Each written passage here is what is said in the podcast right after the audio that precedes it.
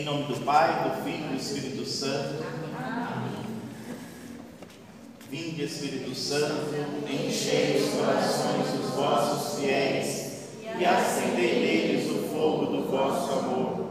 Enviai o vosso Espírito, e tudo será criado, e renovareis a face da terra. Oremos, ó Deus, que instruíste os corações dos vossos fiéis, com a luz do Espírito Santo Fazei que apreciemos retamente todas as coisas, segundo o mesmo Espírito, e gozemos sempre da Sua consolação, por Cristo Senhor nosso. Amém. Vamos rezar o salmo de hoje, dizendo juntos: O Senhor fez conhecer o seu poder salvador. O Senhor fez conhecer o seu poder salvador. Cantai ao Senhor Deus um canto novo, porque Ele fez prodígios. Sua mão e o seu braço forte e santo alcançaram-lhe a vitória. O Senhor fez conhecer o seu poder salvador. O Senhor fez conhecer a salvação e às nações sua justiça. Recordou o seu amor sempre fiel pela casa de Israel. O Senhor fez conhecer o seu poder salvador. Os confins do universo contemplaram a salvação do nosso Deus. Aclamai o Senhor a terra inteira, alegrai-vos e exultai. O Senhor fez conhecer o seu poder salvador. Glória ao Pai, ao Filho e ao Espírito Santo.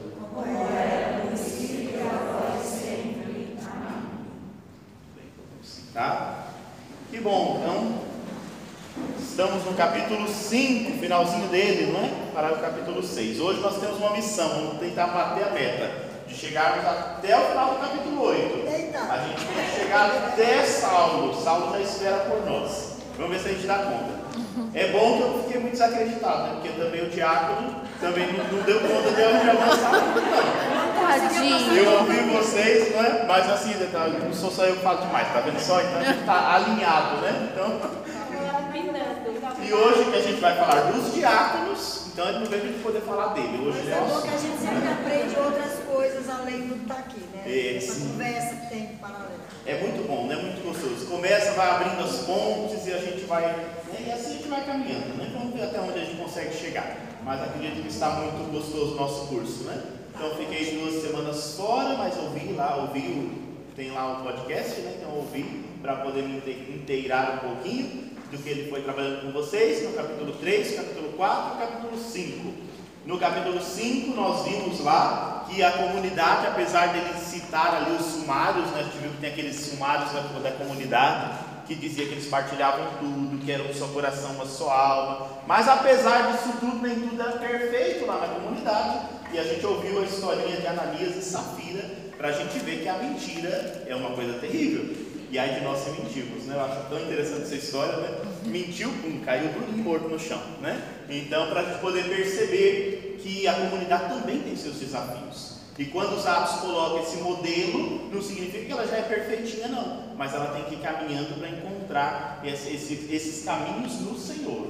Então, se a gente mantém a fidelidade ao Espírito Santo, que é quem move a comunidade, nós conseguimos.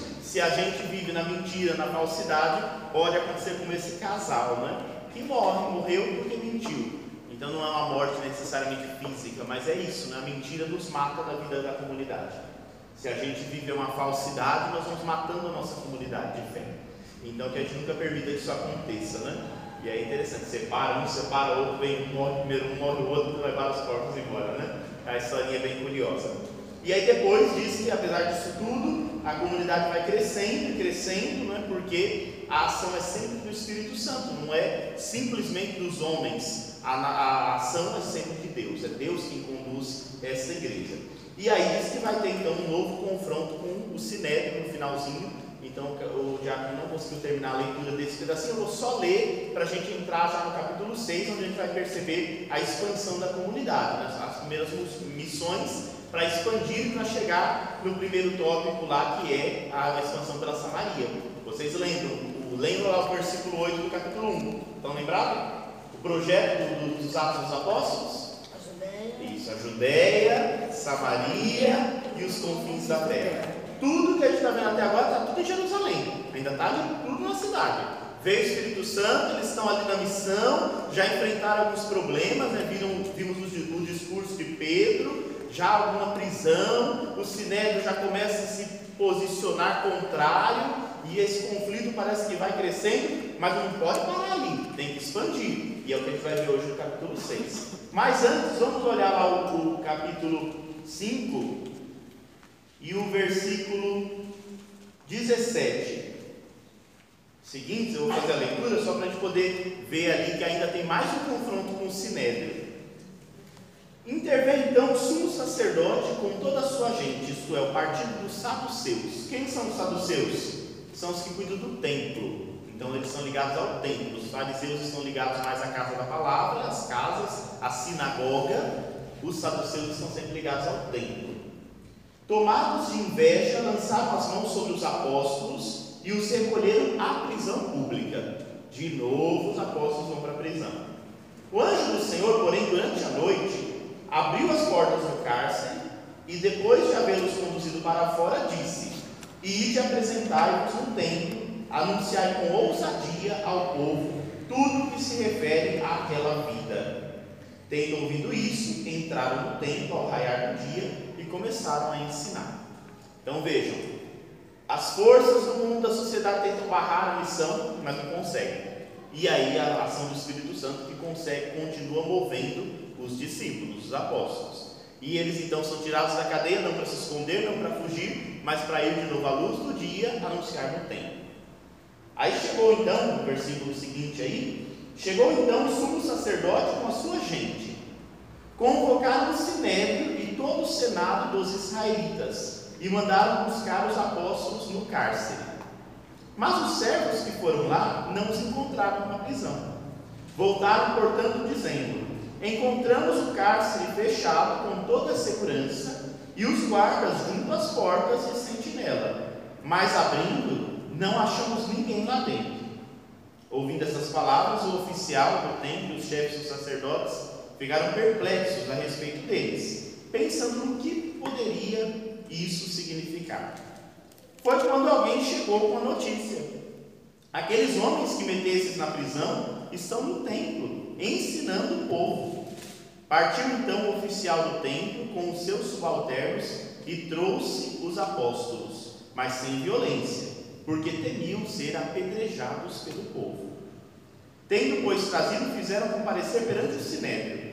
O sumo sacerdote os interpelou, expressamente, expressamos, expressamente ordenamos que não ensinasseis nesse nome, no entanto, encheste Jerusalém com a vossa doutrina, querendo fazer cair sobre nós o sangue desse homem. Pedro e os apóstolos, porém, responderam: É preciso obedecer antes a Deus do que aos homens.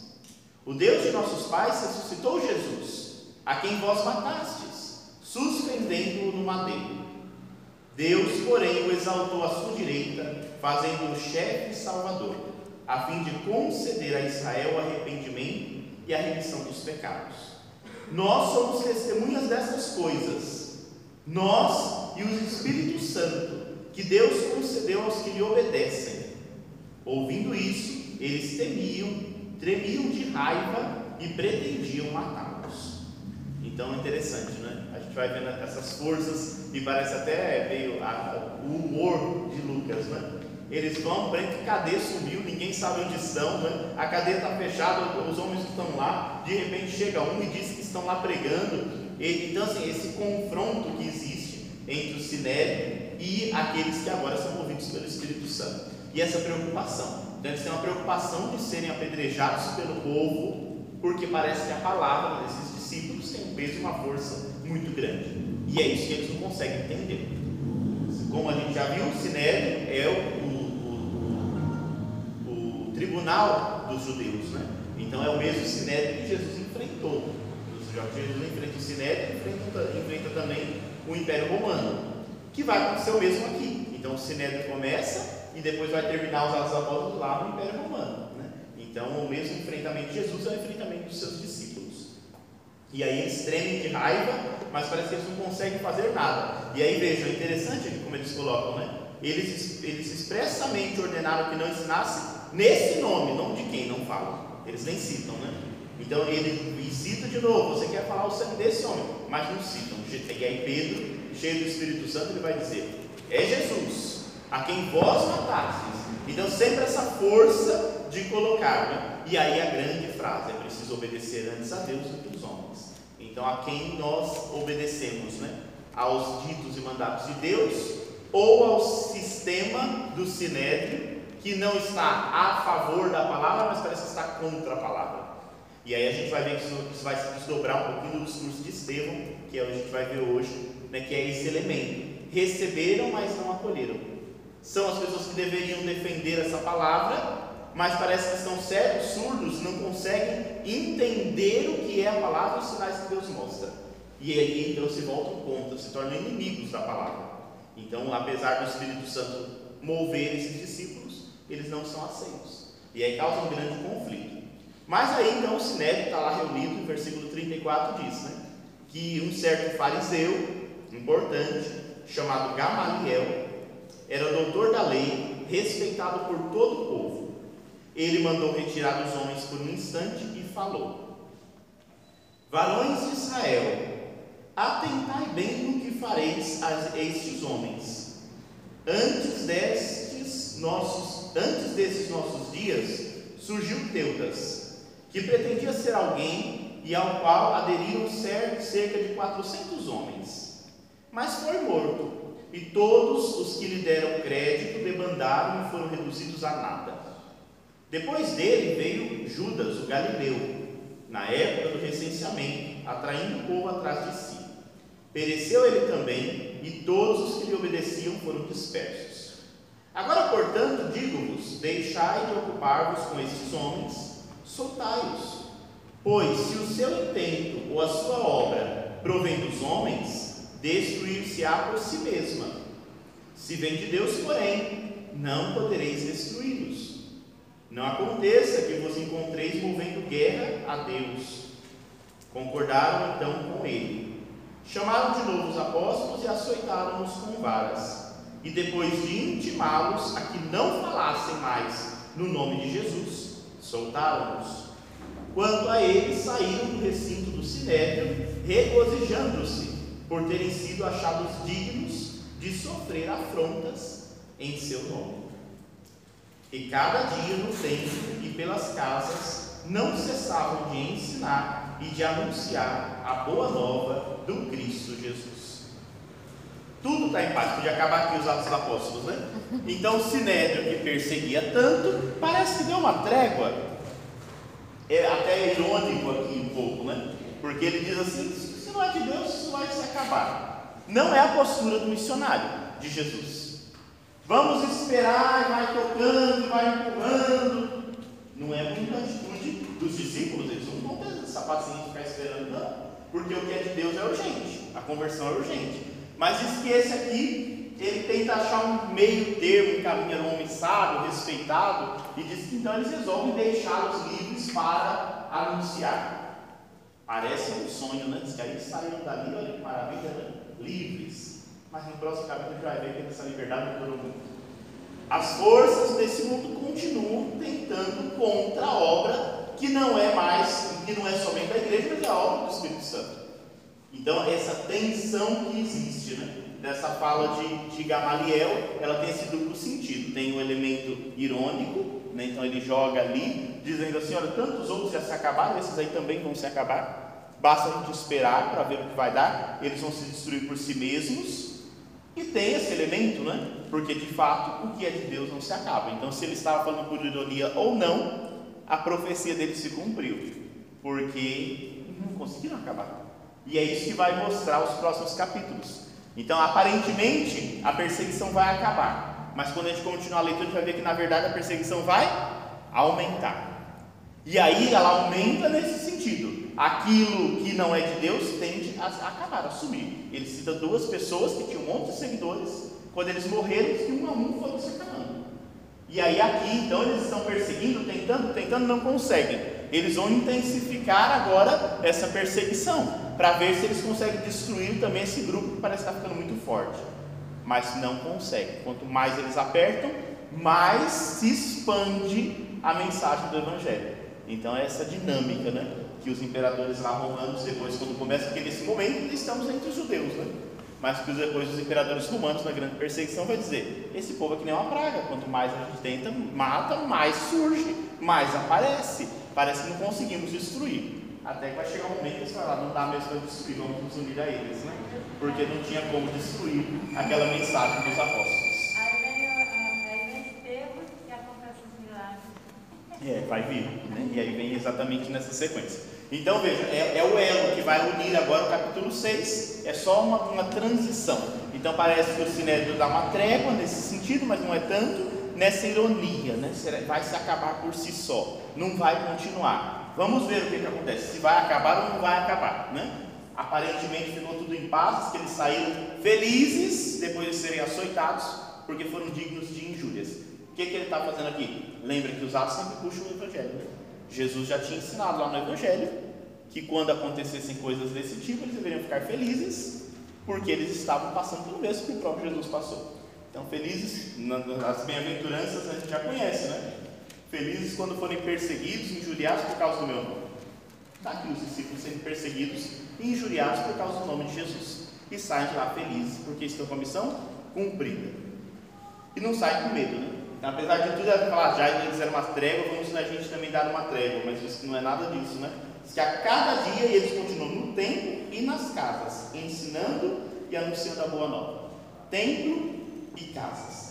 A gente vai ver que agora tem um conflitozinho pequeno aqui entre o templo e as casas, no capítulo 6, onde essa comunidade que vai crescendo vai enfrentando novos desafios. Não é assim que acontece na vida? Então va- vamos ver agora os novos desafios no capítulo 6. Naqueles dias, aumentando o número dos discípulos, surgiram murmurações dos helenistas contra os hebreus.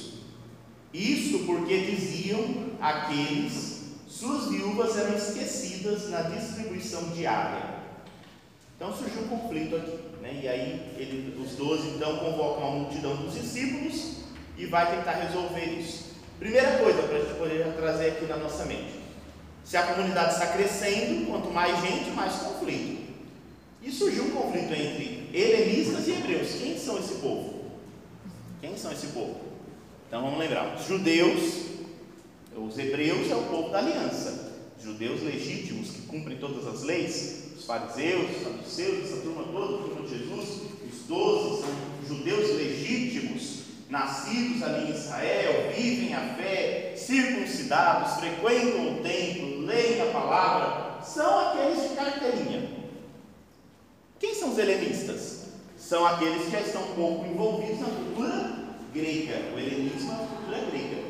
Então, são judeus também, alguns, que nasceram fora da Palestina. Então, já têm contato com a cultura grega, que vêm agora vivenciar ali. São aqueles que conhecem a cultura grega, mas por algum motivo vieram e fazem parte agora da, da comunidade dos judeus, mas não são aqueles legítimos nascidos.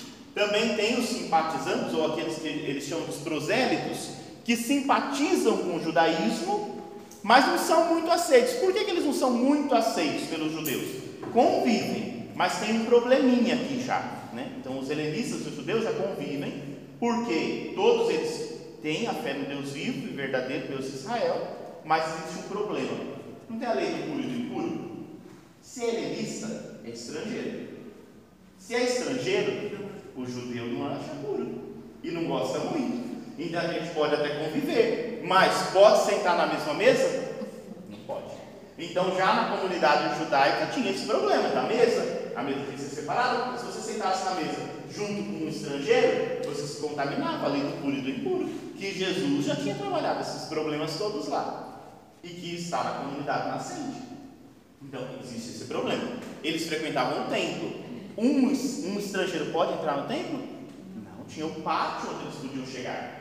Dali para frente eles não podiam entrar, porque só quem era legítimo podia entrar. Então, existem os conflitos aqui entre os helenistas, que são pessoas, são judeus, mas que não são considerados aqueles legítimos, porque existe esse confronto cultural e religioso. Um grande problema. Isso está no judaísmo e a comunidade nascente mescla isso já agora. E aí procura conviver, porque agora a gente tem esses judeus que abraçaram a fé em Jesus. Já é um novo grupo que vai surgindo ali dentro. Então pensa no caldeirão de coisa borbulhando que era a comunidade. E quanto mais ela cresce, mais simpatizantes vão chegando. São simpáticos a essa lei. E parece que esse povo que acredita em Jesus são mais light, são mais tranquilos, não são ferrenhos igual aqueles judeus. Então vejam, são judeus do mesmo jeito, mas que levam com mais tranquilidade, porque a mensagem de Jesus tem essa tônica da misericórdia. Então eles conseguem conviver bem, mas chega alguns momentos que surge o conflito. Na hora de comer, na hora de ir no templo, ainda tem o conflito, porque ainda existem separações na comunidade. É isso que eles vão apresentar para os apóstolos. E aí diz que os helenistas vão reclamar, porque diz que na hora da mesa, as viúvas dos helenistas, estavam sendo colocadas de lado. Então se acredita que havia um caixa comum. Por que as viúvas? As viúvas eram um grupo que predominava de necessidades né, no, no, no, tempo de Jesus, lá no tempo do, das comunidades. São pessoas frágeis, né? Que necessitam. E eles então faziam uma arrecadação, porque dentro da lei de Israel você tem que defender o órfão, o estrangeiro e a viúva. Mas a convivência é conflituosa. E muitos desses helenistas, ou desses judeus que viveram fora, quando chegavam à cidade, eles voltavam para Jerusalém para terminar os dias ali. Ali morriam, as mulheres ficavam viúvas, ficavam abandonadas. E aí a comunidade tinha que cuidar dessas viúvas. E aí quando passa pelo bolso é sempre um problema, né? E diz que nesse momento, então, eles estão percebendo isso.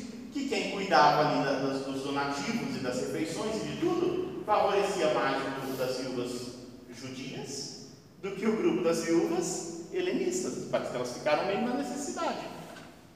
É um confronto, um conflito. Os apóstolos têm autoridade. E a autoridade está ligada também à questão dos bens, não está? Diz que todos vinham e colocavam dinheiro aos pés dos apóstolos. Eles têm uma autoridade total na comunidade. Mas diz que agora nessa distribuição alguma coisa está acontecendo e eles não sabem direito o que é e começou um murmúrio, uma reclamação na comunidade. Bom, os doze vão se reunir, tem que resolver, não pode deixar isso acontecer, correr solto, né? Então vamos ver qual vai ser. Tem que surgir um novo modelo de autoridade aqui.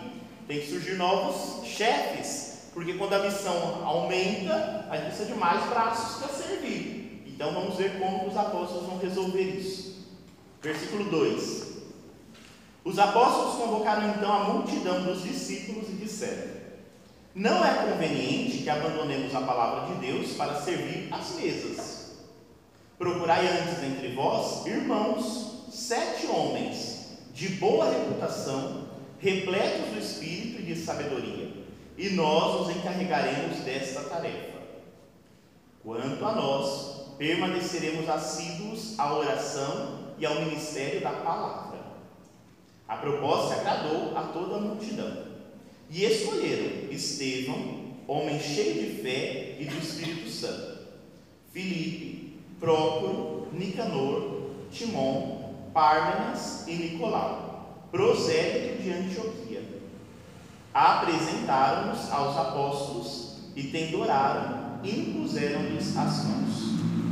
E a palavra de Deus crescia, o número dos discípulos multiplicava-se enormemente em Jerusalém, e considerável grupo de sacerdotes obedecia à fé. Surgiu a, a, resolução aqui. Então vejam, o controle do dinheiro e a distribuição dos bens comunitários eles falam assim: nós vamos separar as coisas e vai surgir uma nova liderança aqui. Que depois a gente vai ver não vai dar meio que nada, porque é só para dizer que surgiu uma nova liderança. Porque aparentemente ficou assim: os apóstolos pregam a palavra, os outros servem as mesas, vão cuidar lá do povo das mesas. A gente brinca que o diabo é o que serve as mesas, os garçons, né? São os que vão servir as mesas. Mas logo na sequência a gente vai ver que os diabos começam a anunciar a palavra. Então, esses que foram escolhidos vão ser servidores também da palavra. Então, não existe uma separação aqui. Qual é a separação? Os doze são os judeus da linha pura. Esses sete que foram escolhidos, quem são? São da cultura helênica. Então eles são os helenistas. Então, assim, se o povo está sofrendo ali e reclamando, precisa ter representantes próprios deles. E, inclusive teve um prosélito. O que, é o prosélito? É um simpatizante, ele está muito ainda, você está meio lá e cá. Um desses homens escolhidos, segundo que são de boa fama e tudo mais, era um prosélito de Antioquia. E Antioquia vai ser uma cidade fundamental, daqui a pouco ela vai aparecer. Vai crescer muito lá em Antioquia. Vejam, parece que o Evangelho já está expandindo. Dos doze escolhidos ali por Jesus, agora já escolheu alguns que já têm um pezinho fora de Jerusalém. Estão ainda ali, estão vinculados, mas vem já de fora, o pezinho está fora de Jerusalém, ainda na fé de Israel são aqueles que ainda estão abraçaram o judaísmo, mas são de origem ou de cultura helênica. Isso é muito interessante né, de observar. Então, se existe uma demanda ali, é preciso ter servos, é preciso ter ministros que representem esse povo. Diz que todo mundo ficou feliz, falou: então agora vai ser mais fácil. Por quê? Porque agora vamos ter pessoas que vão nos representar. As viúvas ficaram felizes, porque vai ter alguns ali que são da terra deles, da cultura deles, do jeito deles. Não vai esquecer as necessidades, necessidades deles, né? E aí tudo isso é simbólico também. E aí a imposição das mãos, a gente vai, vendo, vai crescendo esse grau né, da, do, da transferência daquele poder dado por Cristo. Primeira vez que isso acontece, vai continuar até os dias de hoje. Jesus instituiu 12, a gente viu que a primeira vez que isso vai acontecer é com a escolha de Matias, que ficaram 11, tinha que aumentar, né? os doze representam as doze tribos, então essa, essa, essa mensagem que cria um povo. Agora eles escolhem sete, sete é um número simbólico, é o número da universalidade, da perfeição. Se a gente quer ser universal, a gente precisa contar com aqueles que são diferentes. Então já começamos a chamar pessoas diferentes. Então 12 e 7, a gente vai perceber, é o povo da aliança que começa a se expandir, não está mais fechado em si. Está abrindo horizontes, abrindo caminhos. Então são escolhidos esses sete para anunciar, para servir as mesas enquanto os apóstolos vão cuidar da palavra. E eles também vão ser anunciadores ali do, seu, do, do povo. Então é bem interessante isso.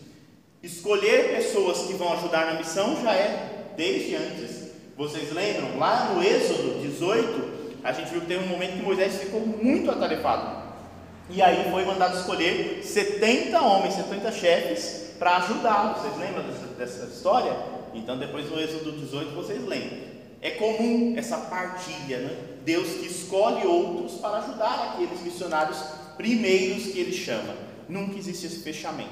Então, é muito bem-vindo os novos grupos que vão somando forças nessa caminhada toda. Então, agora o povo de língua grega está representado. Lembrem-se, os, os, apóstolos, os discípulos têm contato com a língua grega, mas eles são hebreus, então eles falam hebraico, aramaico, aquela língua própria da, da região. Esses aqui já falam grego, porque eles têm a cultura helênica. Está vendo como o Evangelho vai se preparando para expandir, para chegar mais longe? Ele já está se preparando aqui. E é a força do próprio Deus, é a força do Espírito Santo que faz isso. Então as necessidades surgem, a igreja se reúne, fala, preciso responder. Então os doze se reúnem, veja, ninguém toma decisão sozinho, né? A igreja se reúne, escuta os lamentos e desenvolve. Mas é ela que envia. Escolhem os homens. Quem vai escolher esses sete homens? Deram os critérios, né? Tem critérios, não pode ser qualquer um, não. Escolham sete homens lá, né? Eles tinham que ter. Cadê onde que está? Sabedoria, Sabedoria, Espírito Espírito Santo e boa fama. Tem que ter, são pessoas assim. E aí diz que então eles escolheram, apresentaram os sete. E aí os apóstolos vieram e impuseram as mãos. A sucessão apostólica. Então eles se tornaram o quê? Aí Deus são de diáconos, que significa servidores. Eles eram servidores. Né? Esses servidores agora são como os apóstolos. Como os apóstolos. O grupo já aumentou. Eles são como os apóstolos. A gente vai ver que eles vão ser missionários ali. E aí a gente vai ouvir sobre toda a história, por isso que cita, né? Dos sete, parece que já tem um aqui que é mais especialzinho, não tem? Dos sete nomes que eles deram lá, Olha o primeiro, Estevão, homem cheio de fé e do Espírito Santo. Em segundo lugar vem Felipe, que vai aparecer logo na sequência. Depois os outros vão se dissolvendo. Então, mais cito esses dois porque a gente vai ver a missão dos dois agora nos capítulos que seguem. Então, esses homens são como os apóstolos, eles devem anunciar.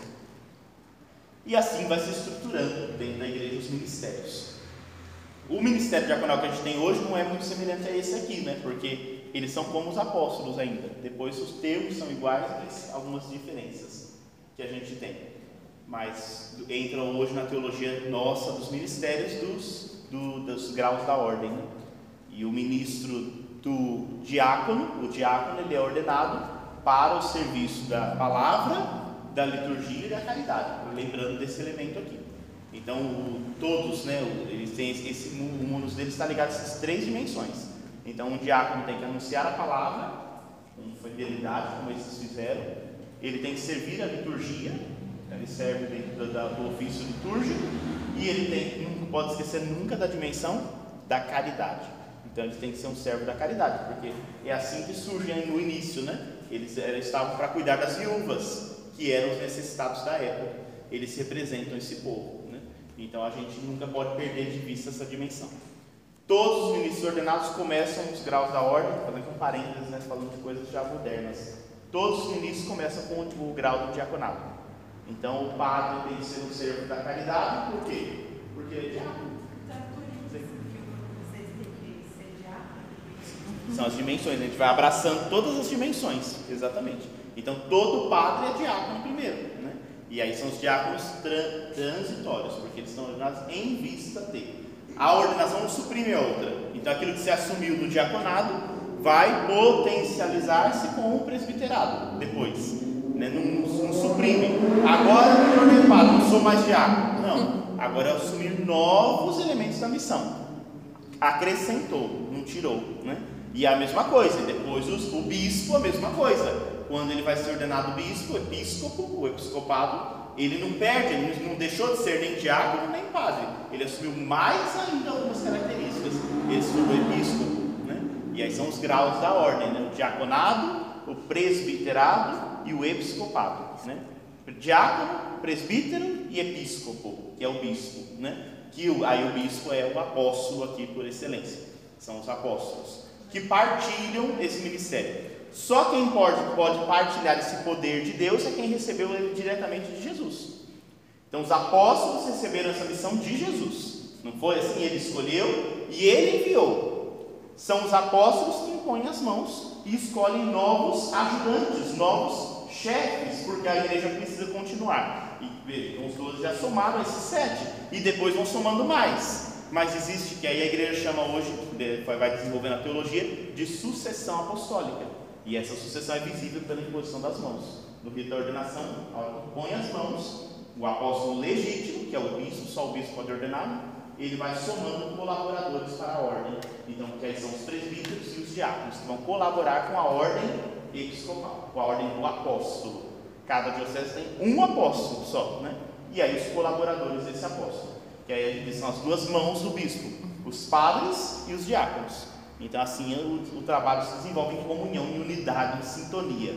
E dentre os apóstolos, aquele que representa a unidade é Pedro, que está em Roma. Do jeitinho que ele entregou a vida lá em Roma, a gente continua tendo ele lá, que é o sucessor legítimo de São Pedro, que é o Papa. Assim a igreja foi se estruturando. Fiz aqui um parênteses, porque é claro que os atos não é esse o objetivo, mas é que a gente vai se inspirando no sacramento da ordem para a gente poder entender como é que isso vai funcionando. Então, a sucessão legítima é só pelos apóstolos. É só eles que podem pôr as mãos. Uma vez que ele pôs as mãos, isso vai continuar. Esses daqui vão, vão continuar esse, esse processo todo. Né? Certo? Tranquilo? Fiz um parênteses aqui, já começamos com o nosso parênteses. Né? Vamos lá, o que mais que eu poderia destacar aqui? Acho que só isso basta por hora. Se tiver alguma dúvida, vocês falam. E aí veja, o número cresce e então em toda Jerusalém. Olha que se cumprir, está fechando, fechando o ciclo de Jerusalém, ele está se fechando, né? Então vocês vão ser minhas testemunhas em Jerusalém, na Judéia, na Samaria, vai crescendo. Diz que Jerusalém ficou agora tomada, né? Então, ó, enormemente se multiplicava em Jerusalém. Inclusive alguns sacerdotes do templo começaram a obedecer à fé. Então está vendo, tá vendo gente em todos os cantos. Agora todo mundo vai sendo bem-vindo, porque até esse povo que era meio mal visto, agora nesse, nesse passo do cristianismo, eles são bem-vindos. Se lá entre os judeus eles têm que sentar separados, a gente vai caminhar agora para a gente sentar juntos. Então, para ter a comunhão total, vai um tempo ainda, não vai ser fácil. Ainda vai demorar um pouquinho, né? Porque esses processos são sempre lentos. Então, veja, é engraçado, é como se fosse hoje, né? Imagina na mesma comunidade a gente separar um grupo de outro grupo. De vez em quando essas coisas acontecem, né? E antigamente a gente via isso com mais clareza ainda, né? Separar por cultura, por etnia, por raça.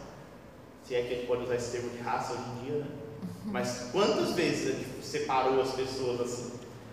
Já aqui falou, não é possível seguir Jesus com separação de mesa. Então, quando eles falam separação de mesa, é esse elemento, né? Não existe comunhão total. Se não senta na mesma mesa, não existe comunhão total. Os inimigos não sentam na mesma mesa.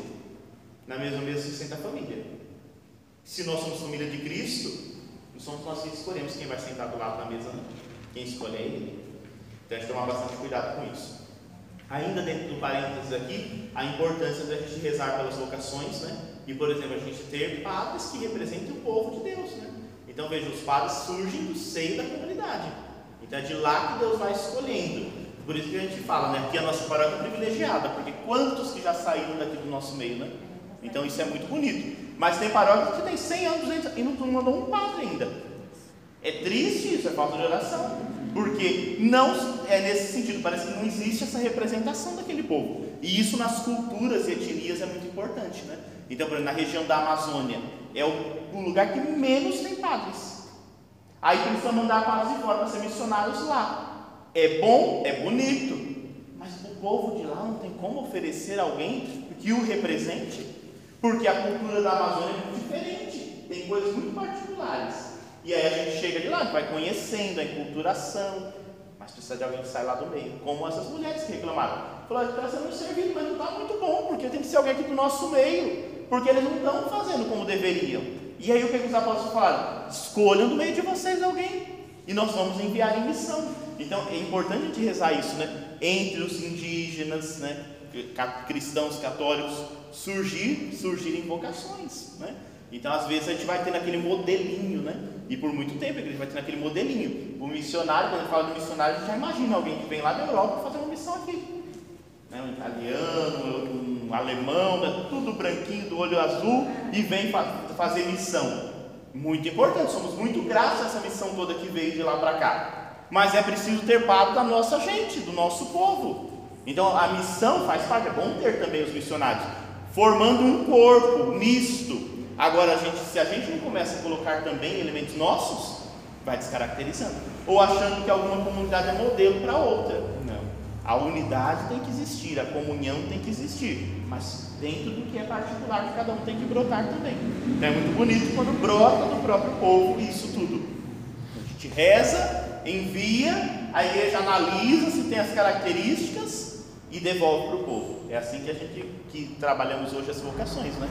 Então vai, vai lá, você vai cuidar, vai zelar, depois vai devolver os padres. Vocês fizeram isso com muitos, né? Mandaram, foram formados, foram devolvidos para o povo de Deus. E vão trabalhando aqui junto do povo de Deus. Então é muito importante a gente ter esses elementos, para a gente não criar aí estereótipos, né? Como se só tivesse um modelinho, um jeitinho de ser, como, né? E, e a gente tem que tomar bastante cuidado com esses elementos. Senão a gente vai fechando e a pessoa não se sente representada, né?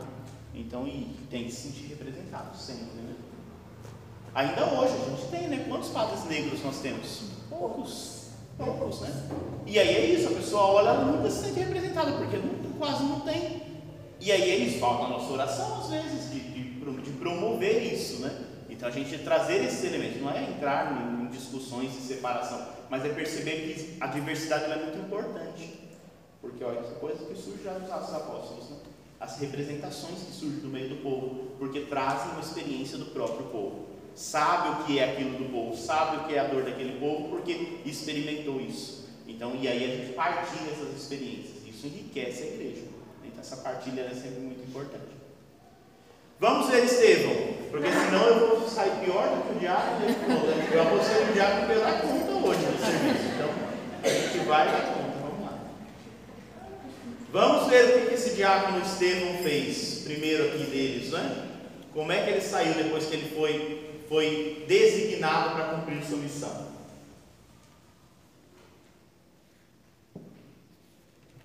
Capítulo 6, versículo 8.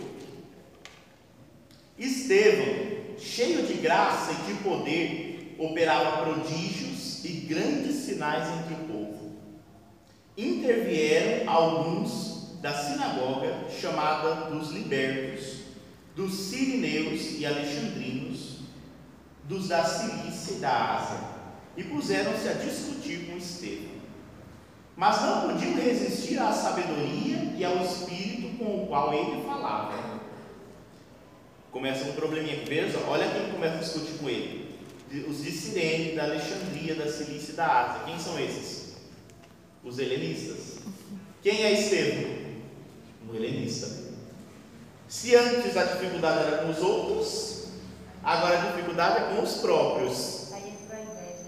É, tá vendo? É, não, tem, não tem muito onde escapar, né? Então, escolheram ele como representante, ele começa a agir pelo Espírito Santo, diz que a sabedoria dele é irresistível, ninguém consegue combater a sabedoria dele, mas que eles não estão satisfeitos. Eles não conseguem, eles não conseguem combater a sabedoria dele, mas eles não aceitam.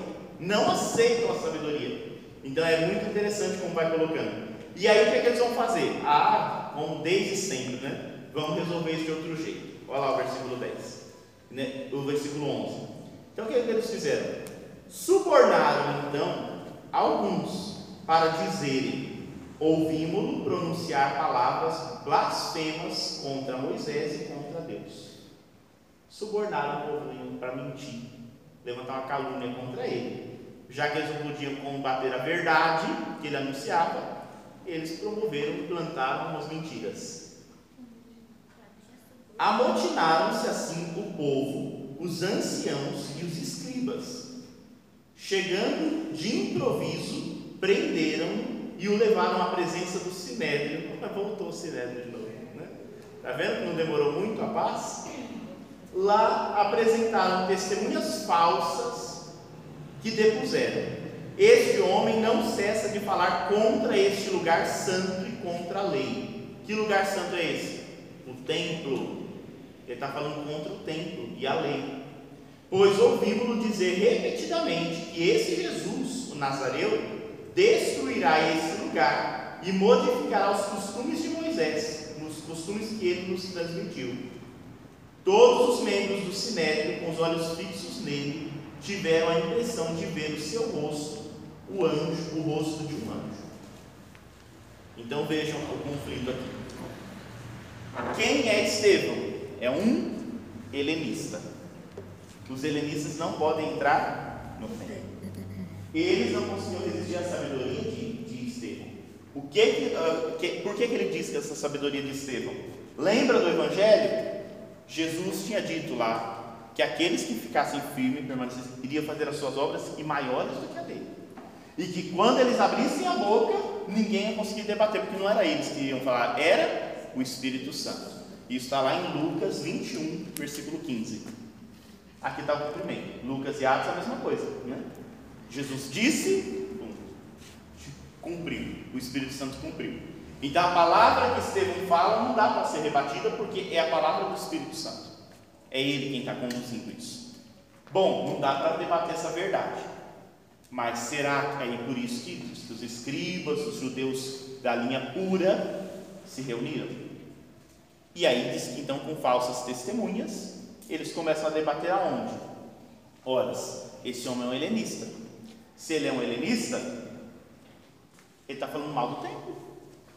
Ele está falando mal da lei de Moisés. Porque ele não é um judeu legítimo. Porque ele não é um conhecedor da lei legítimo. Porque ele tem a, cultura helênica lá com ele, grega. Então a gente tem que combater esse homem. Outra coisa que é muito interessante e curiosa, né? No Evangelho de Lucas, diferente dos outros evangelhos, não tem lá em Jesus aquela fala que Jesus disse quando ele purificou o templo, lembra do chicote? Ele diz: Destruir esse templo eu vou construir em três dias. Em Lucas não está. Lucas não colocou. Por que, que Lucas não colocou? Porque ele colocou aqui. É a mesma obra, ele botou aqui. Então ele disse: Olha, ele está dizendo aí, ele segue esse tal de Jesus, diz que esse Jesus já tinha falado que ia destruir o templo. Ele quer destruir o templo.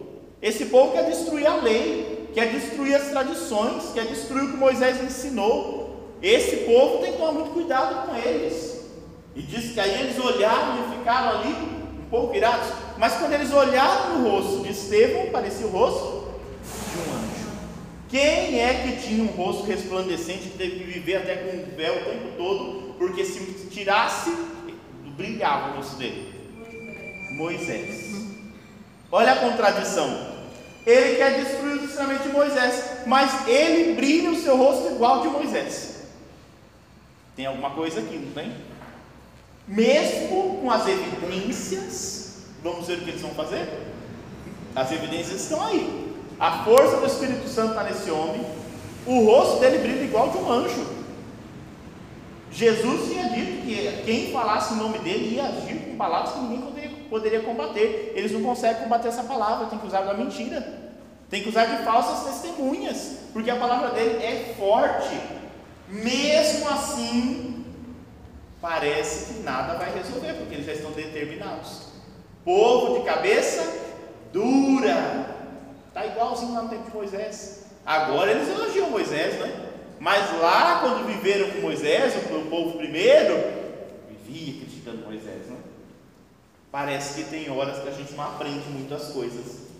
Por isso a gente vai agora no capítulo 7 ver qual vai ser o desfecho dessa história toda. Né? Então Estevão, ele vai enfrentar agora o Sinédrio. E agora vai ser um enfrentamento ferrenho. Se até aqui o capítulo 6 a perseguição tinha sido isso, dá uma chibatadinha, volta, né? Conversa aqui, proíbe ali, eles voltam. Agora a coisa vai ganhar proporções maiores. Ou seja, a perseguição vai ser mais dura. Agora vai, vai provar mesmo esses discípulos, esses servidores. E vamos ver se Estevão vai recuar. Esse Estevão foi corajoso mesmo, né? Como o povo gosta de dizer hoje em dia, esse foi ungido. Porque olha, olha, ele vai falar aqui ó, duas páginas da Bíblia inteirinha. Cutucar o homem e abriu a boca. Né? E aí a gente vai vincular agora esse discurso. É o maior capítulo. É, é, é, até agora é o maior capítulo. Ele vai falar mais que Pedro. Mas o discurso vai vinculando agora. Lembra lá, no capítulo 3 a gente teve o discurso de Pedro.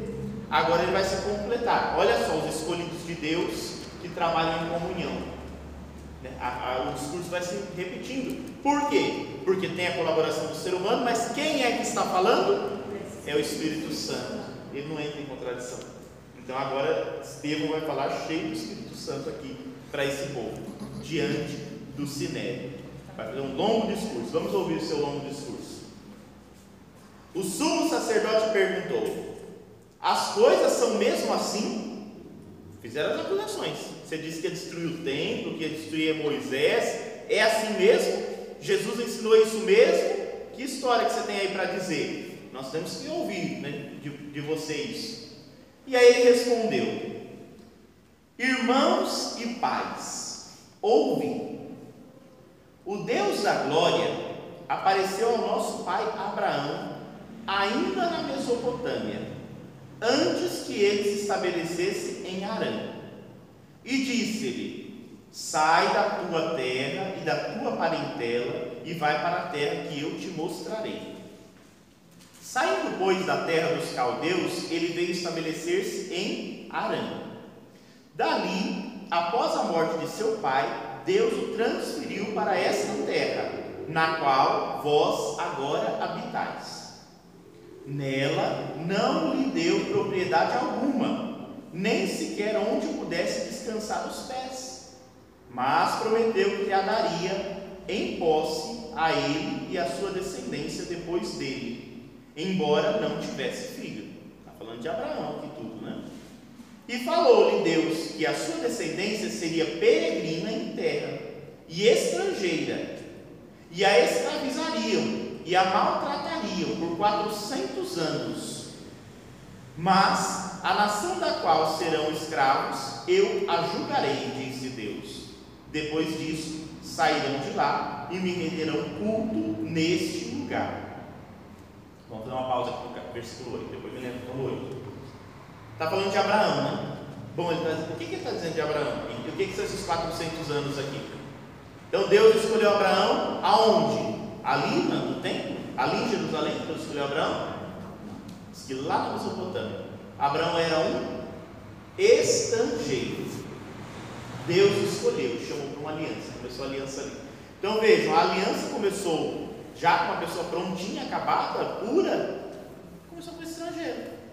Se a gente lê lá, né, diz que o pai de Abraão, ele fabricava ídolos, imagens de deuses. Lá Deus chamou esse e falou assim: ó, você vai me servir e eu vou te mandar para uma terra que eu vou indicar. Aí ele caiu ali naquela terra, que é a terra de Israel. E aí diz que Deus então falou para ele: um dia essa terra vai ser sua, para você e para sua descendência. Mas ele não tinha filho. O filho da promessa demorou um tanto, né? Mas ele prometeu. E depois disso a profecia se cumpriu. E esse povo saiu dali, foi expulso, foi embora, foi peregrino. Porque o povo de Deus sempre foi peregrino.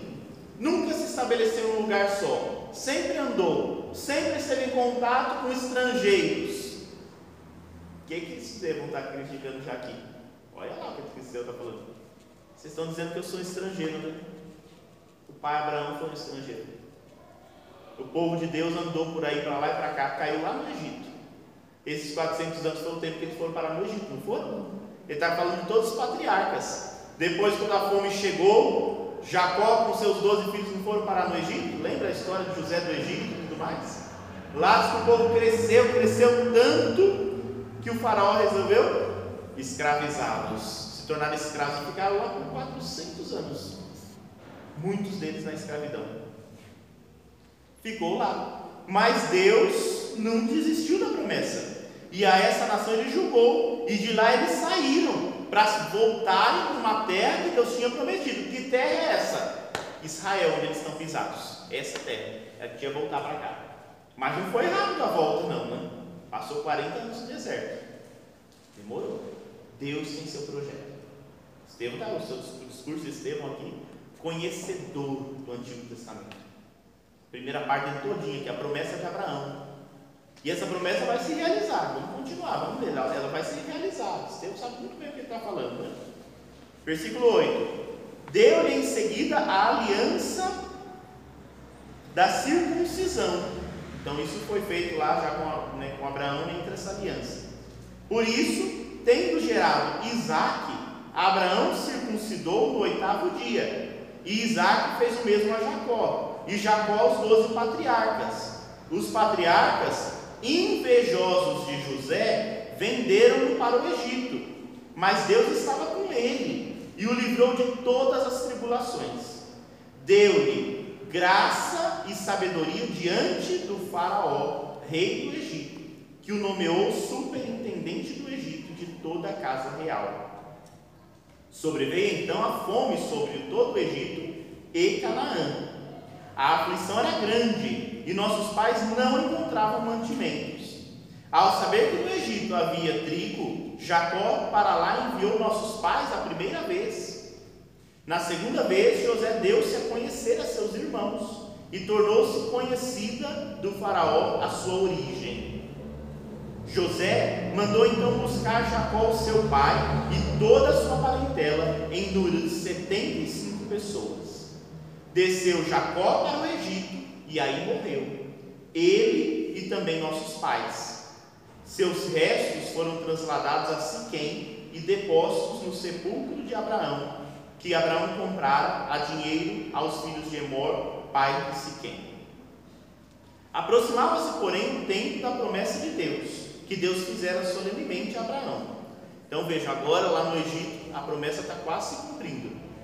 Eita promessa demorada, não é? Essa que funciona a coisa, mas está se aproximando a promessa, o cumprimento.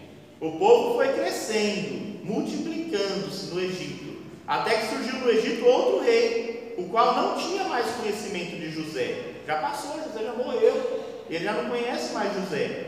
E ele, usando de astúcia para com a nossa raça, atormentou nossos pais, a ponto de obrigá-los a expor seus recém-nascidos, para que não sobrevivessem. Nesse momento nasceu Moisés. No momento em que os meninos já não poderiam mais sobreviver, para que aquela raça não crescesse, nasceu Moisés. Que era belo aos olhos de Deus Por três meses foi nutrido na casa paterna. Depois, tendo sido exposto, recolheu a filha do Faraó e criou como seu próprio filho. Assim, Moisés, iniciado em toda a sabedoria dos egípcios, e tornou-se poderoso em palavras e obras. Moisés é do povo de Deus. Onde ele foi criado? No Egito, na casa do Faraó. E lá ele conheceu a sabedoria do Faraó. Olha que os estrangeiros ensinam coisas. Ele aprendeu a sabedoria dos estrangeiros. Vocês estão aí falando de Moisés, é bom mesmo. Deus ensinou ele na casa dos estrangeiros. Olha como Deus age, né? Olha como é uma ação de Deus. Estevão abrindo os olhos daquele povo, né? Que se sentiam os donos da fé, da religião. Olha como que surgiu isso tudo, está dizendo ele. Ele conhece a palavra, né? Então a promessa de Abraão vai se cumprir em Moisés. E Moisés cresceu em sabedoria lá, aprendeu lá. E vejam, aqui já tem as aproximações com Jesus, né? Jesus também cresceu em sabedoria. Do jeito que Moisés cresceu em sabedoria, o menino Jesus também cresceu em sabedoria. Olha os paralelos que ele está fazendo. Está querendo dizer alguma coisa para nós, né? Entende? Está próximo ao cumprimento da promessa em Moisés. Mas será que a promessa se cumpriu em Moisés mesmo? Ou só começou em Moisés? Em quem que ela vai se cumprir? Vamos ver o que mais aconteceu aqui. Esse ponto aqui lembra, esse 22 lembra muito o Evangelho de Lucas. Né? Assim como Moisés, iniciado em toda a sabedoria dos egípcios, tornou-se poderoso em palavras e obras. E o menino Jesus crescia em sabedoria e graça diante de Deus e dos homens, em palavras e obras. Isso vai se repetindo né, no Evangelho de Lucas, vai aparecendo. E aqui ele fala que Moisés também era assim. Versículo 23. Ao completar 40 anos, veio-lhe ao coração o desejo de visitar seus irmãos, os israelitas. Ao ver um deles matando injustamente, tomou-lhe a defesa e vingou o oprimido, matando o egípcio. Julgava que seus irmãos compreenderiam que Deus queria salvá-los por meio dele, mas não compreenderam. No dia seguinte, apareceu quando alguns deles se batiam e tentou reconduzi-los à paz, dizendo: Meus amigos, sois irmãos, por que vos maltratais uns aos, um ao outro? Então que maltratava, o companheiro repeliu, dizendo: Quem te constituiu chefe e juiz sobre nós? Pretenderias matar-nos, matar-me da mesma forma como ontem mataste o egípcio? A essas palavras, Moisés fugiu e foi viver como um forasteiro na terra de Madian, onde gerou dois filhos. Lembra? Aqui ele fez um resumo todinho do, do, do Pentateuco para nós, do Êxodo. Todo o resumo aqui, né? Quem não leu tudo lá, está aqui o resumo. Teve um momento que Moisés viveu isso. Moisés viu aquela injustiça e ele falou assim: Eu acho que eu posso ajudar, porque eu estou na casa do Faraó, eu vou salvar esse meu povo aqui. Mas disse que o irmão mesmo olhou para ele e falou: Não, não, quem é você? Quem te fez juiz nosso. Você vai nos matar também? Incompreendido foi Moisés. Moisés teve que sair, forasteiro, fugido do Egito. Foi embora, foi para Madian. E lá ele teve dois filhos, que nasceram também fora, mais dois estrangeiros. Parece que a coisa não se enquadra, né? Parece que as coisas não se ajeitam, é tudo muito difícil. Mas Deus continua seu caminho. Decorridos 40 anos, apareceu-lhe um anjo no deserto do Monte Sinai, na chama de uma sarça ardente. Ao percebê-lo, Moisés ficou admirado com o que via, e aproximando-se para ver melhor, fez-se ouvir a voz do Senhor. Eu sou o Deus de teus pais, o Deus de Abraão, o Deus de Isaac e de Jacó. Todo trêmulo, Moisés não ousava olhar. E o Senhor lhe disse: Tira a sandália dos pés, pois o lugar que estás é terra santa. Eu vi, eu vi o sofrimento do meu povo no Egito e ouvi os seus gemidos. Por isso desci para livrá-los. Agora vem e eu vou enviar-te ao Egito. Este Moisés, a quem tinham negado com as palavras: Quem te constituiu chefe e juiz? Deus o enviou como chefe e redentor, com a assistência do anjo que lhe apareceu na sarça. Foi ele quem os fez sair, operando prodígios e sinais na terra do Egito, no Mar Vermelho e no deserto, durante 40 anos.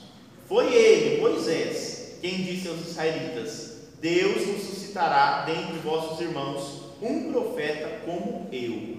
Teve um momento que Moisés fez essa profecia, que ia chegar um momento que ia surgir um profeta como ele. Foi ele quem na assembleia do deserto esteve com o anjo que lhe dava, que lhe falava no Monte Sinai, e também com os nossos pais que não quiseram obedecer. Era ele que tratava daquele povo de cabeça dura. Antes repetiram e nos seus corações voltaram para o Egito, ao dizerem a Arão: Faze-nos deuses que caminhem à nossa frente, pois a este Moisés que nos fez sair da terra do Egito, não sabemos o que lhe aconteceu. E nesses dias fizeram um bezerro e ofereceram sacrifício ao ídolo, regozijando-se com as obras de suas mãos. Deus então voltou-se contra eles e o entregou ao culto do exército do céu, como está escrito no livro do profeta, dos profetas. Acaso me oferecesses vítimas e sacrifícios durante quarenta anos no deserto, ó casa de Israel? Entretanto, carregastes a tenda de Moloque e a estrela do Deus Refã, figuras que havíeis feito para adorar. Por isso eu vos deportei para além da Babilônia. Então depois ele, aí ele já está levando lá para a Babilônia, agora ele fez um resumão maior. Esse Moisés sofreu, não foi fácil não, ele enfrentou de facilidades. O povo não aceitou ele não, preferiu os deuses, ídolos, fez bezerro de ouro.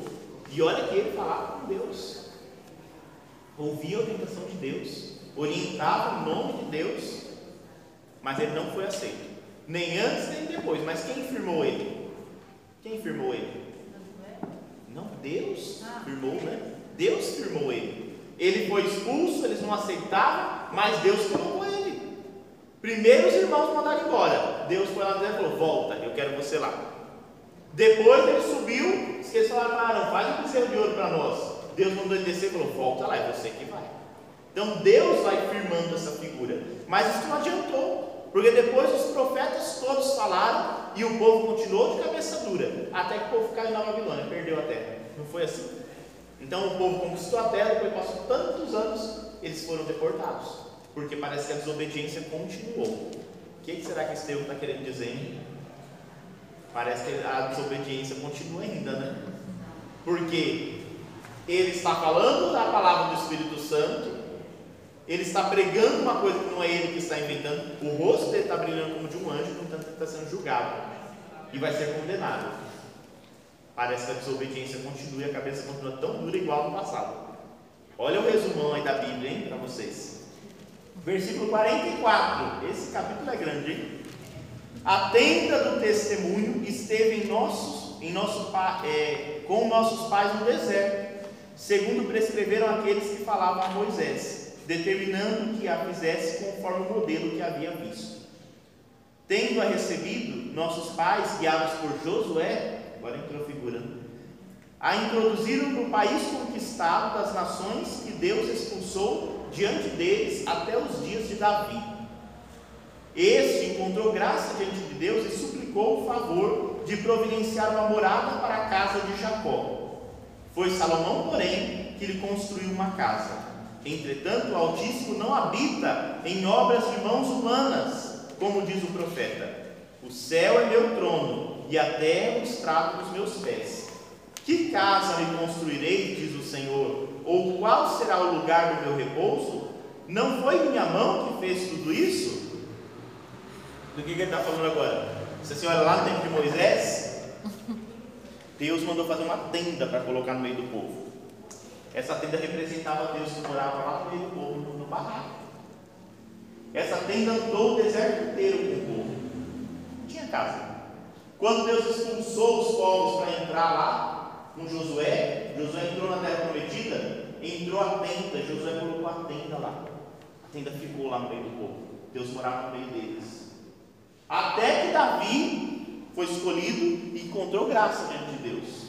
Davi foi importante. Mesmo assim, Deus não deixou ele construir uma casa para ele. Mas Salomão Deus permitiu. Só em Salomão foi construído um templo. Deus não estava com o povo até esse momento? Estava. Porque será que Deus habita uma casa humana e está preso lá? O que, é que ele está criticando aqui? Eles diziam que só podia adorar a Deus no templo de Jerusalém. Mas será que Deus está preso dentro de um templo? Ele ficou tanto tempo numa tenda no deserto, andando no meio do povo. Será que tem alguma coisa que pode prender Deus? Ele está rebatendo as acusações, né? Disseram que ele, ele devia ser condenado porque ele estava falando contra o templo. Ora, mas qual é o problema se ele tivesse falado contra o templo? Deus está preso no templo? Deus habita a casa humana? Será que Deus já não andou tempo suficiente no meio do povo? O templo é importante, mas ele não é ele que tranca Deus. Nada pode prender Deus. Então ele lembra lá, meu Altíssimo não habita em obras de mãos humanas.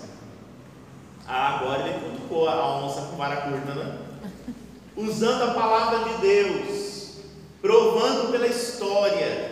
Estevão não está inventando nada, olha a importância de conhecer a palavra. Né?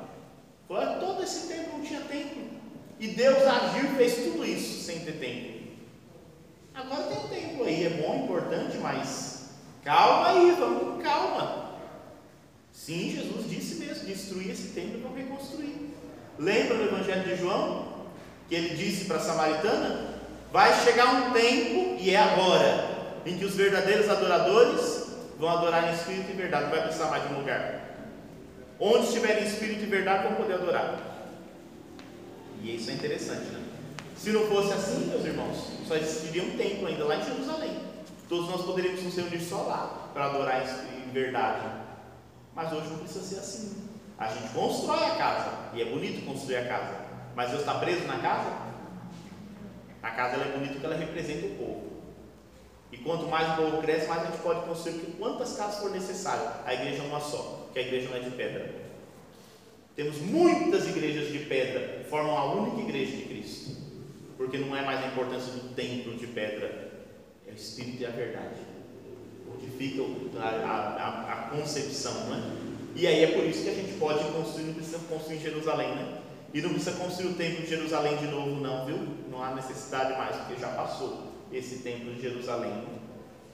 E aí ele vai falar agora: homens de dura cerviz incircuncisos de coração e de ouvidos, vós sempre resistis ao Espírito Santo. Como foram vossos pais, assim também vós, a qual dos profetas vossos pais não perseguiram? Mataram os que prediziam a vinda do justo, de quem vós agora vos tornastes traidores e assassinos. Vós que recebestes a lei por intermédio de anjos, e não aguardastes. Eita, que agora a coisa pegou, hein?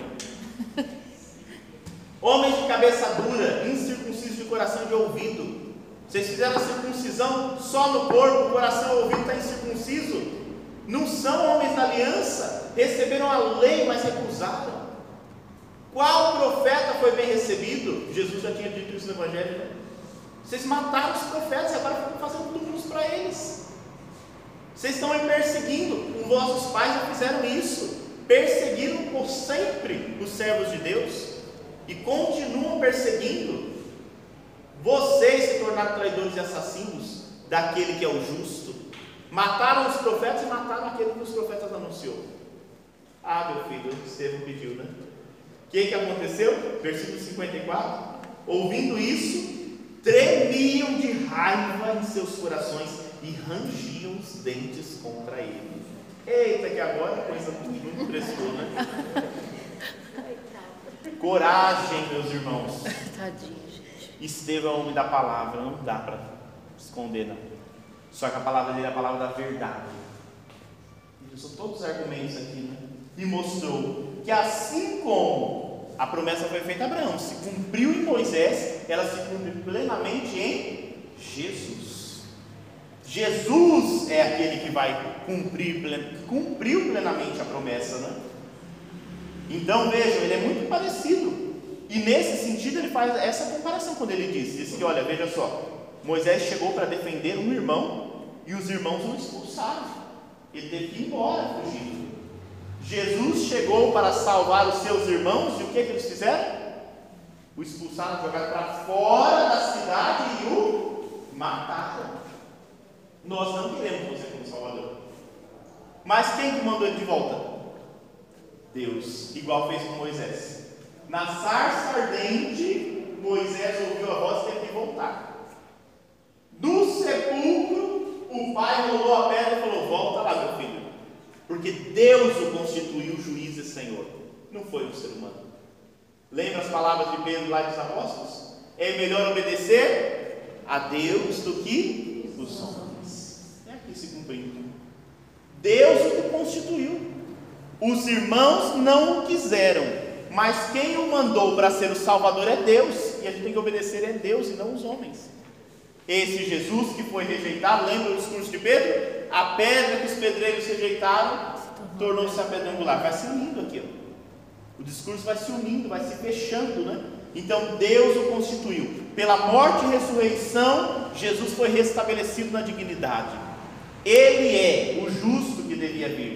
Ele é o cumpridor. E na pessoa dele, na força do Espírito Santo, os discípulos têm que continuar essa missão. E o que aconteceu com ele não é diferente do que vai acontecer com os discípulos. Mas não podemos abrir mão. Porque o Gamaliel já disse, né? Que se a obra fosse de Deus, ninguém ia poder deter. Tentaram deter Jesus, não conseguiram. Vão tentar deter os discípulos, não conseguirão. Vão tentar destruir a igreja, mas as portas do inferno não poderão vencê-la, porque não é obra dos homens, é obra de Deus. Está aqui no discurso de, de Estevão, por isso que Estevão está muito com coragem, com tranquilidade para falar isso tudo. A sequência a gente já sabe o que vai acontecer. Então, esse povo matou os profetas, esse povo foi desobediente, e isso é triste, ele diz, né? Porque receberam a lei, vocês foram os depositários da lei. Deus mandou para vocês, vocês conhecem a lei. Não é por falta de conhecimento, é por dureza de coração. Não é porque não conhecem que estão se perdendo, é porque são desobedientes na essência, na natureza. Isso é uma tristeza, já não é que eu vi isso também? Conhecemos a lei, conhecemos Jesus, servimos Jesus, comungamos Ele na palavra na Eucaristia todo domingo, mas o coração continua duro, incircunciso de coração. Aí é pior ainda, Deus está dizendo, o caso é pior ainda. Quem não conhece, Jesus já tinha dito, né? Quem não conhece também vai ser menos, porque não conhecia. Mas quem conhece e recusa, esse é o pior. Quem muito foi dado, muito será cobrado. Foi dado muito a esse povo de Deus. Como que ele responde? Matando os profetas. É muita tristeza. Bom, o discurso foi bom para eles, não podia ter se convertido? O discurso de Jesus também foi bem forte, não podiam ter se, se convertido? Se converteram? Vamos ouvir como é que eles fizeram. Versículo 55. Estevão, porém, repleto do Espírito Santo, fitou os olhos no céu. Depois que ele discursou, ele olhou para o céu e viu a glória de Deus e Jesus de pé à direita de Deus. Olha porque ele estava inspirado pelo poder do alto. E disse: Eu vejo os céus abertos e o filho do homem de pé à direita de Deus. Eles, porém, dando grandes gritos, taparam os ouvidos e precipitaram-se a uma sobre eles, sobre ele, e arrastando-o para fora da cidade, começaram a apedrejá-lo. As testemunhas depuseram seus mantos aos pés de um jovem chamado Saulo e apedrejaram Estevão, enquanto ele dizia esta invocação: Senhor Jesus, recebe o meu espírito. Depois, caindo de joelhos, gritou em voz alta: Senhor, não lhes leve em conta este pecado. E dizendo isso, adormeceu. O primeiro martírio depois de Jesus está aqui relatado. A perseguição que foi com Jesus durou três anos, né? E levou Jesus à morte. É a perseguição que começa na igreja e leva à morte dos inocentes. Porque Estevão tem algum crime? Não. E mesmo assim foi morto. Jesus tinha algum crime? Não. E mesmo assim foi morto. Então, aqui é o martírio de Estevão, e aí vocês observam, é muito parecido com o de Jesus. O autor relatou todinho igual. E aí o, o, de Lucas, né? Você tem que olhar o relato do, do, da morte de Jesus em Lucas, e você vai ver que ele é igualzinho à morte de Estevão aqui também. Só que agora ele está totalmente associado a Jesus. Ele é a testemunha. E nós somos testemunhas de Jesus. Ele está em pé. É o único lugar no, no Evangelho, nos Atos, que a palavra filho do homem está na boca de outra pessoa que não o próprio Jesus. Só Jesus dizia que ele era o filho do homem. Não é? No Evangelho é sempre isso. Filho do homem, Jesus falando dele. Só ele usava isso. Agora Estevão pode falar: Eu vi o filho do homem, porque ele já está vivo, porque ele já venceu, ele triunfou, e é ele que nós servimos. Né? Então sai da boca agora de Estevão isso, e essa oração é toda a oração de Jesus. Então no Evangelho de Lucas, como é que ele, como é que ele conclui a sua entrega ao Pai, Jesus? O que, que ele diz? Pai, em tuas mãos entrego o meu espírito. Como que Estevão diz? Senhor Jesus, recebe o meu espírito. Jesus se entrega ao Pai, nós nos entregamos na mão de Jesus, que é Jesus que nos leva ao Pai. Então, igualzinho. Mas tem mais ainda. Antes dele entregar, o que que Jesus rezou quando estava sendo crucificado? Eles não sabem o que fazem. Perdoa, eles não sabem o que fazem. O que que Estevão rezou? Pai, não leva em conta esse pecado deles. Não leva em conta, Pai. É a mensagem da misericórdia é a mensagem do perdão. E aqui é isso: o discípulo de Jesus tem que ser o mesmo que Jesus fez.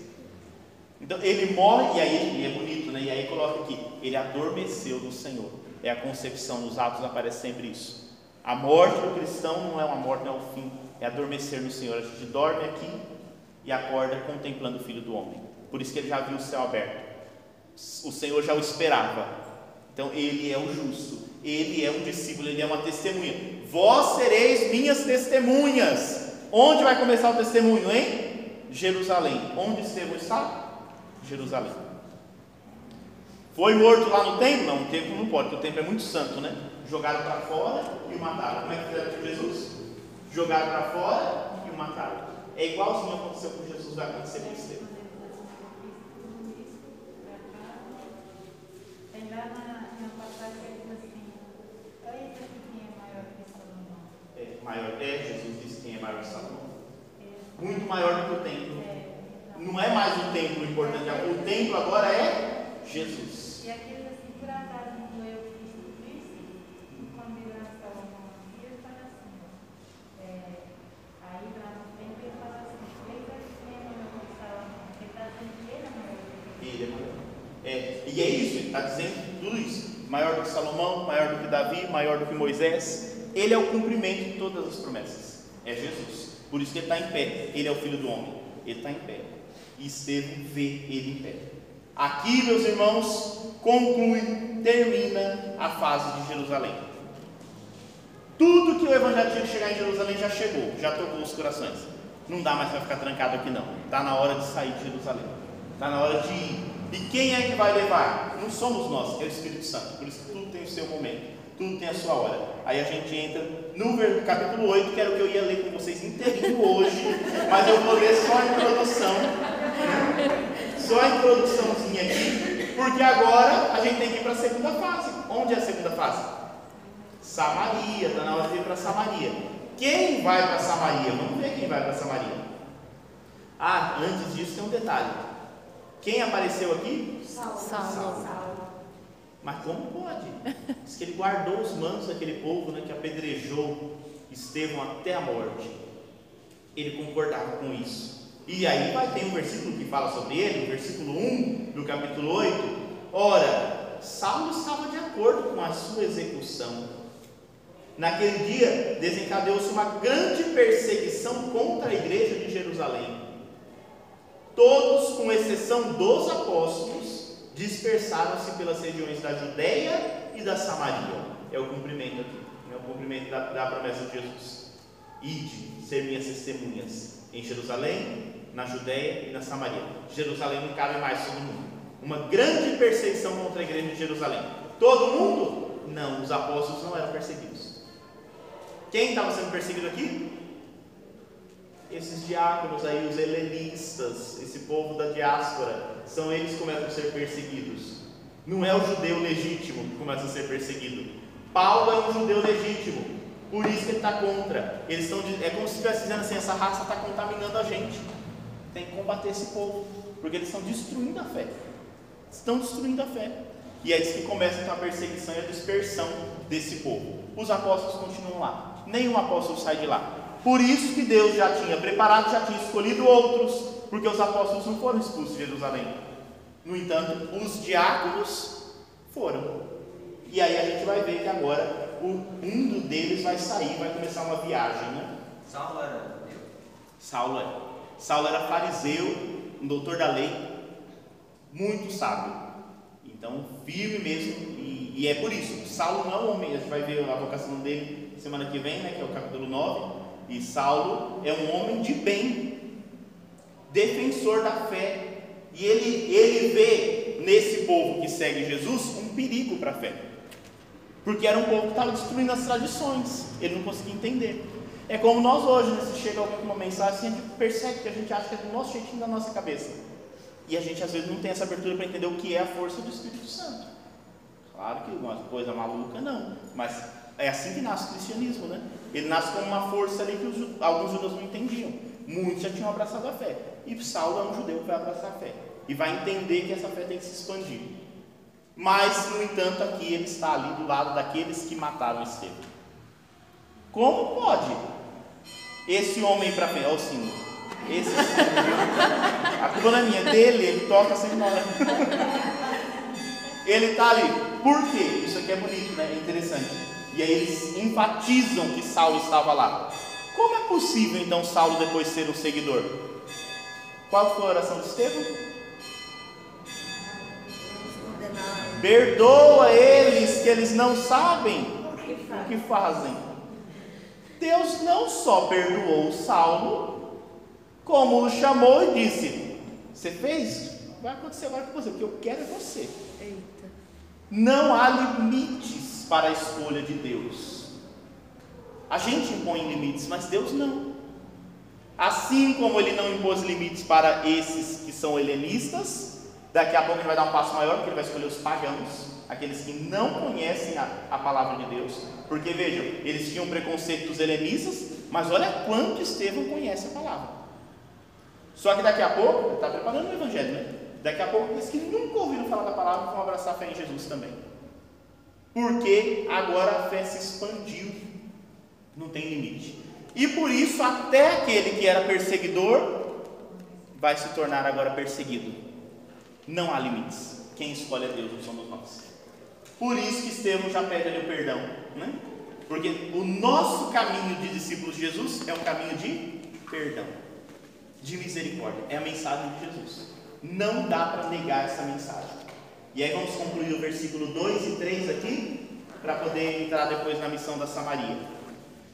Entretanto, alguns homens piedosos sepultaram Estevão, fazendo grandes lamentações por ele. Quanto a Saulo, devastava a igreja. Entrando pelas casas, arrancava homens e mulheres e metia-os na prisão. Saulo ficou forte, o zelo pela casa do Senhor consumiu, e ele agora entrava e devastava a igreja que estava nascendo. Em nome de Deus, em nome da fé viva, ele devastava, ele mandava todo mundo para a prisão. Estevão é sepultado e muitos têm que fugir daí, têm que sair daí. Vai começar a primeira experiência da viagem missionária. Eles começam a se dispersar. A gente vai continuar então semana que vem com a missão de Filipe. Quem é Filipe? Aí aqui a gente tem que tomar cuidado. Filipe não é o apóstolo de Jesus. É. Filipe é o diácono. Esse segundo aí da linha, né? O primeiro foi Estevão, já morreu. O segundo é Filipe. E agora é ele que vai começar essa missão. Não é o Filipe apóstolo. O Filipe apóstolo permaneceu em Jerusalém porque eles não foram perseguidos, os apóstolos. Os, se- os perseguidos vão ser os diáconos. Certo? Então nós vamos semana que vem, mas quase não cheguei, só tem uma pagininha. Aí, aí a gente vai ouvir a missão de Filipe. Tem duas partes da missão de Filipe. Na Samaria agora, o Pentecostes na Samaria e na sequência a vocação de Paulo. A partir do 9, Paulo entra com toda a força e vigor aí na nossa história. O grande apóstolo Paulo, né? de perseguidor a perseguido. Devastava a igreja de Deus e agora vai conquistar muitos para a igreja de Deus. Né? É assim que Deus age, meus irmãos, que a gente nunca tenha dúvidas disso. Amém? Então, a semana que vem, leiam aí o capítulo 9, leiam esse 8, né? Dele e o 9. Porque aí a vocação de Paulo é muito bonita. Semana que vem tem bastante coisa. Nem vou pensar muita coisa, porque quando ele parar na vocação de Paulo, Ananias, no... muito bonito. Então, 9 a gente tem que deter bastante tempo. Mas vamos olhar a missão de Filipe, que é uma missão bonita. Tem duas partes da missão de Filipe e a vocação de Paulo, que é belíssimo relato da vocação de Paulo. Vamos concluir pedindo a intercessão da Virgem Maria, para que ela nos ajude a perseverar e a entender a palavra de Deus, que tanta riqueza traz para todos nós. Ave Maria, cheia de graça, o Senhor é convosco, bendita sois vós entre as mulheres, bendito é o fruto do vosso ventre, Jesus. Santa Maria, Mãe de Deus, rogai por nós, pecadores agora e na hora de nossa morte. Amém. O Senhor esteja convosco. Abençoe-vos o Deus Todo-Poderoso, Pai, Filho e Espírito Santo. Amém. Até semana que vem.